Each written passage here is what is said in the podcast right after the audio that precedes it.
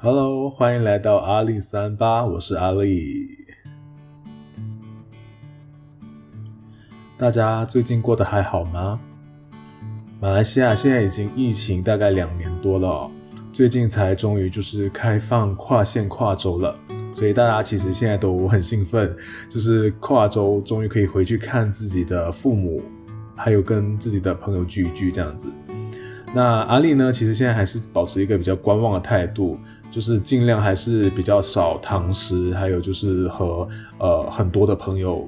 在很短的时间内一起接触这样子。那疫情期间呢，当大家觉得很郁闷的时候，或者是陷入一个情绪的低谷的时候，不知道大家会怎么做呢？上一周呃阿丽就分享了关于呃阿丽怎么样去面对整个情绪低落的时候，然后以及去发现思考中的一些谬误。那这一个礼拜呢，我就想来分享一下，就是前几天我去一个亲戚家，然后和一个亲戚聊天的时候聊到的一些让我觉得很受启发的事情。最近因为社团的关系，所以阿丽正在读一本书，叫做《西藏生死书》。西藏生死书。这本书阿丽现在读的还不算呃很深，因为其实有一些地方也看不懂，而且其实我才刚刚开始前面的几个章节，那希望后期还会有更多启发。但是至今我就已经觉得有好多的东西就是打破我之前的一些想法。我不知道大家现在对于呃鸡汤或者是正能量这个东西有什么想法？我发现到，呃，我自己身边的一些朋友呢，其实对于正能量是，呃，有两种态度。第一种就是觉得一直自己非常需要这些正能量的加持，所以他们就会拼命的，就是让自己的生活也散发着阳光，然后在自己的呃朋友圈内也会希望他的朋友都是尽量阳光的，然后是充满正能量的。而另外一种朋友呢，则是唯恐不及。就是正能量最好尽可能的远离，因为觉得正能量这些东西都太恶心了。那阿丽其实是属于后者，就是有很长的一段时间呢，阿丽其实对于正能量这些东西，我总觉得和直销或者是呃保险的团队啊等等的都离不开关系。但是哦，这边没有歧视的意思啊，当然正能量也很好，但是我觉得正能量不适合我。就是当我发现到生活中有很多很多的无奈的时候，那个现实中的铁拳一拳一拳的打下来，你怎么可能还可以无动于衷，或者是还是一直要呃去追寻你的正能量？那这种其实是不是一种鸵鸟的心态呢？阿丽其实一直都是秉持着这样的想法的哈，但是前几天呢，刚好就呃因为这本西藏生死书的关系，就和亲戚聊了起来。他没有读过这本书，但是他在直销里面。那就如阿丽之前所说的，就是我觉得直销的他们都呃，其实有经常的培训，那培训里面都会结合这些正能量的事情来让你打鸡血，所以我其实不认同的。但是那天他跟我讲了那个故事呢，让我觉得，诶，是不是其实我对正能量有一些误会？事情是这样的。那天我就跟他聊起了，就是关于我刚刚的真实想法，就是，呃，我说当生活如果真的很不如意的时候，假设说你可能是在一个贫困区里面，或者是你可能是在战区里面的一个呃非常无助、手无寸铁的村民，那可能你在一次的战争里面，结果你就受了重伤，然后从此半身不遂。那在这样的一个生活状态里面，你还会觉得你可以去时时刻刻感恩，或者是你时时刻刻觉得这件事情它其实是有正向的那一面的吗？于是呢，我的亲戚就缓缓的开始讲了一个故事。他说，有一个人，他非常希望自己的孩子能够成才，所以呢，虽然他的孩子非常想要往绘画这条路去发展。但是呢，他就是百般阻挠。那阻挠了之后呢，有一点威逼利诱的方式，让他的孩子转而去读法律。在那之后呢，他的孩子因此而变得就是没有那么开心，然后也觉得读得很压力。有一天晚上，就是他的他有一个马厩，然后他的马厩里面养了很多匹马，有其中一匹是非常非常名贵，而且非常非常跑得非常好的一匹千里马。有一天，那匹千里马呢，就呃不知道为什么就跑掉了。他从他的马厩里面跑掉了。隔一天呢，当他发现这件事情之后，他隔壁的邻居就走过来说：“啊，你好可怜啊！那么好的一匹马，结果它就这样跑掉了，你的损失很惨重哎。”这时候，那个人说了一句：“嗯，也未必是件坏事。”他的邻居觉得很奇怪，但是也没有再多说什么。果不其然，隔一天，那匹千里马它回来了，而且不仅它千里马回来哦，他还带了另外一匹马，而且那一匹是非常非常纯种的一匹，呃，就是血统非常优秀的一匹野马，他就把它带了回来。这时候他的邻居又来了，讲说：“哇，你超幸运的诶结果不止失马复得，而且还喜获另外一匹马。可是这时候他又说：“嗯，可能未必是件好事。”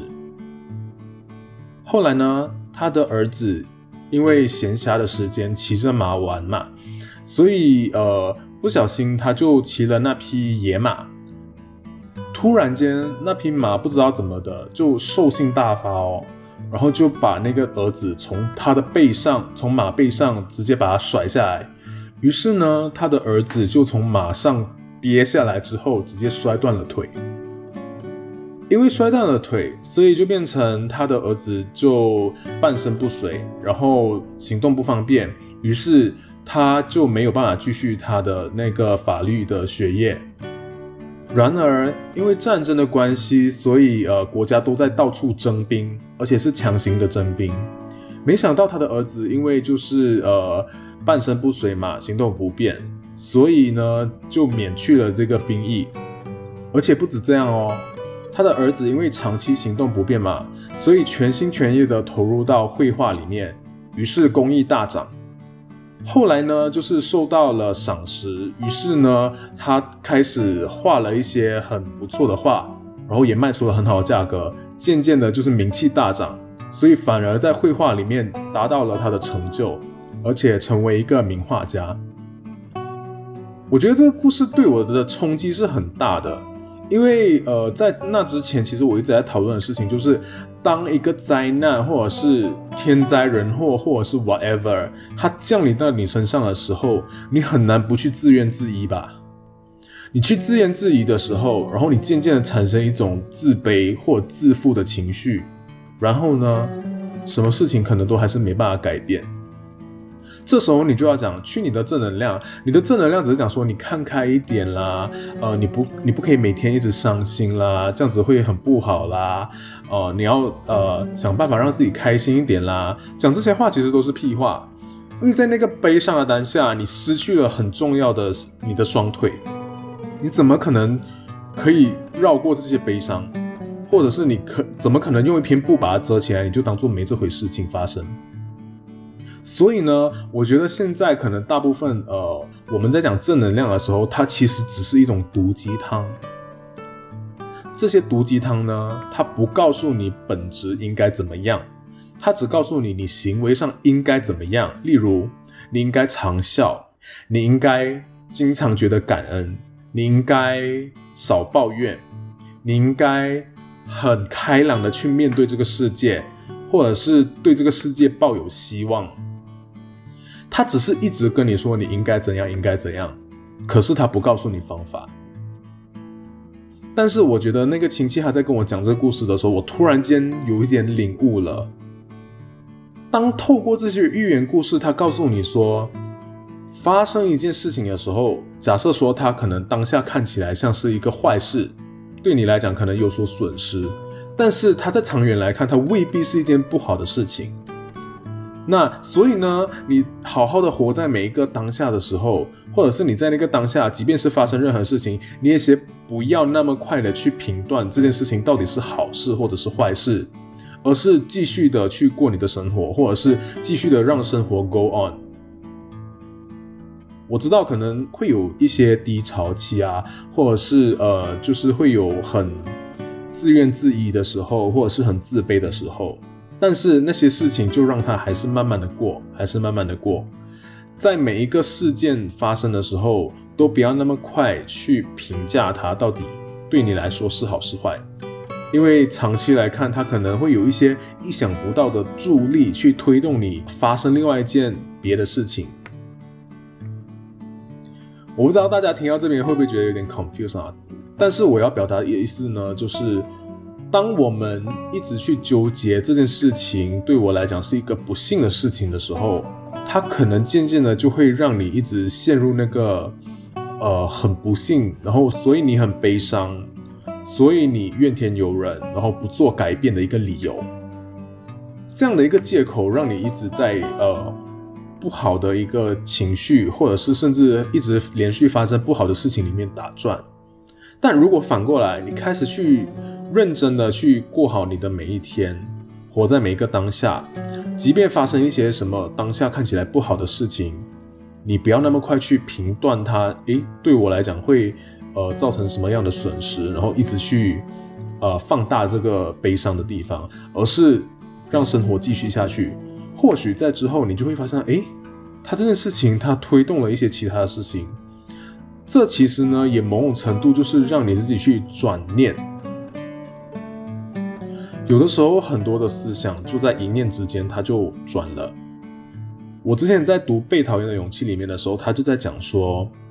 我们一直都以为过去决定着未来，可是如果过去决定未来的话，那所有的未来不就在你一出生的时候就决定了吗？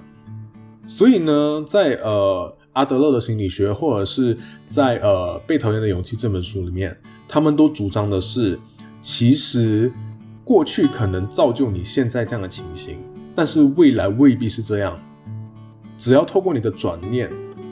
你只要能够认清楚，就是所有事情都是可改变的。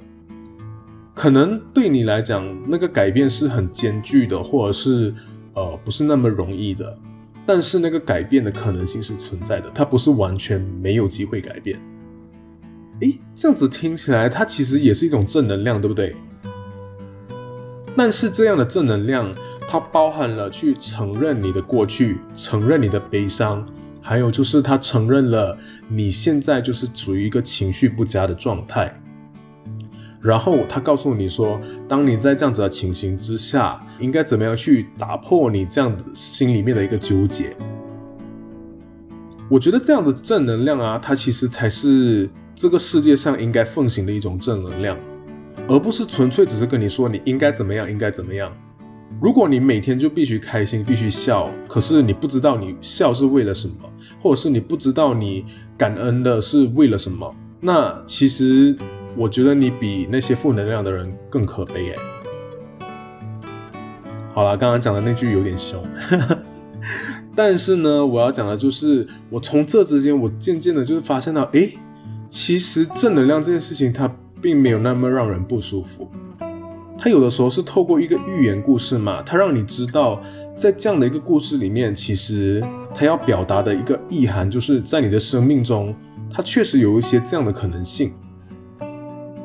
所以在那个当下，我就有点陷入了沉思。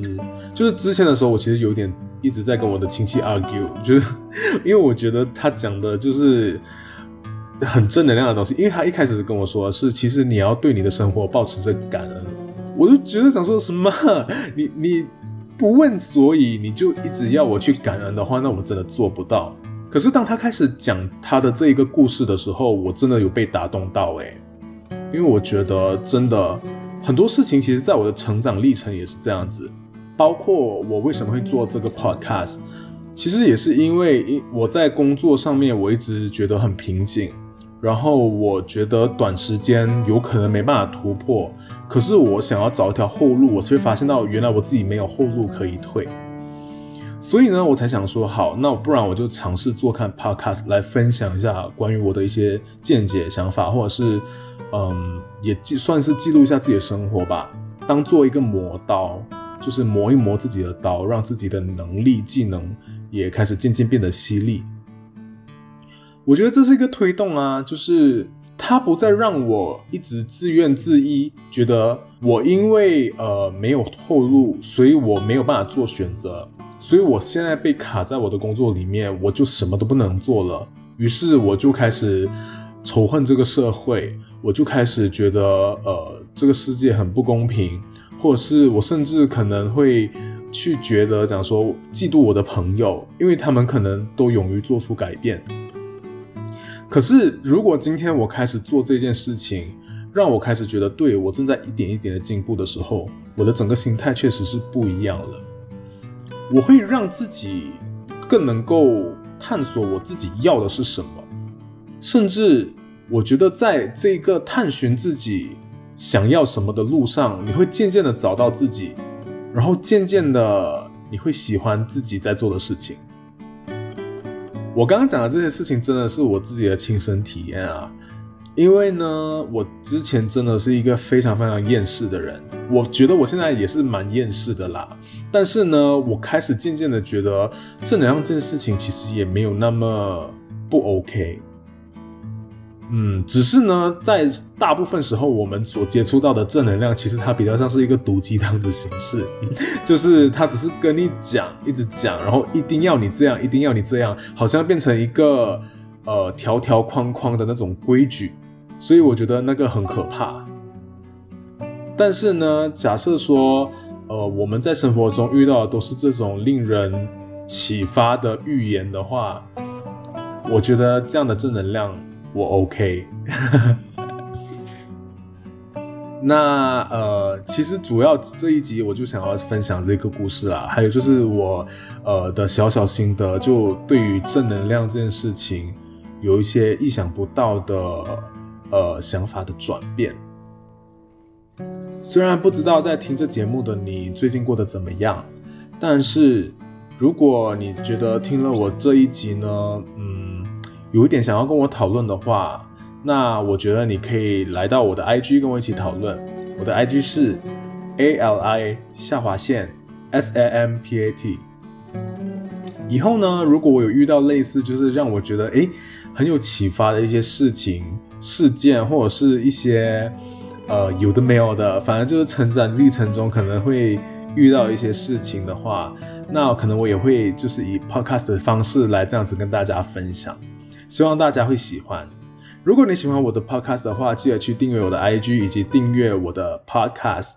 那今天节目就到这边，我们下一期节目再见喽，拜拜。